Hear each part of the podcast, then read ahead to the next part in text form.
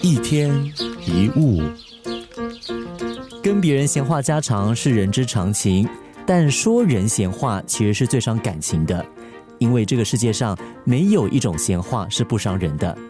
当你听到甲在说乙的坏话的时候，就算你不怎么相信，你跟乙的关系其实还是会发生一些转变。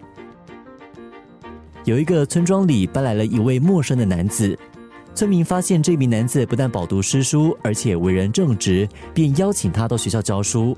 结果，这一名新老师大受家长还有学生的欢迎。原本的老师看在眼里，心里很不是滋味。回到家，用不屑的语气跟妻子说：“那个新老师根本是来路不明。”结果，妻子将这一番话转述给邻居听，还加了一句：“听说那个新老师来路不明，以前不知道做过什么坏事。”邻居过后跟亲戚说的时候呢，又再补了一句：“听说那个新老师来路不明，以前不知道做过什么坏事，说不定曾经作奸犯科啊。”结果这个流言越滚越大，到最后这名新老师不得已只好黯然离开学校，甚至搬离这一座村庄。这个谣言的始作俑者，原本的老师听说了之后，决定去跟这一名新老师道歉。这一名新老师拔起地上的一把蒲公英。用力一吹，成千上万的种子顿时飘散开来。新老师对原本的老师说：“如果你能够把这些种子都找回来，我就原谅你。”原本的老师说：“这怎么可能？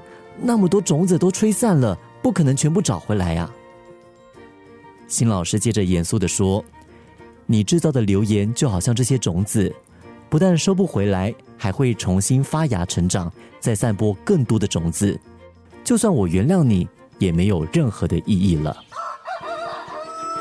对人不了解而妄加论断，不但不客观，更是不道德。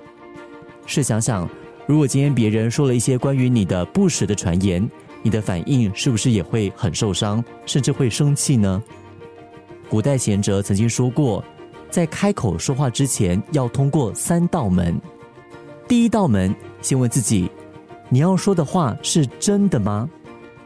如果是的，再前往第二道门，这些话是有必要说的吗？如果是，才再前往第三道门，这些话是善意的吗？如果答案是是，才让你想要说的话脱口而出。一天一物，这个世界上没有一种闲话是不伤人的。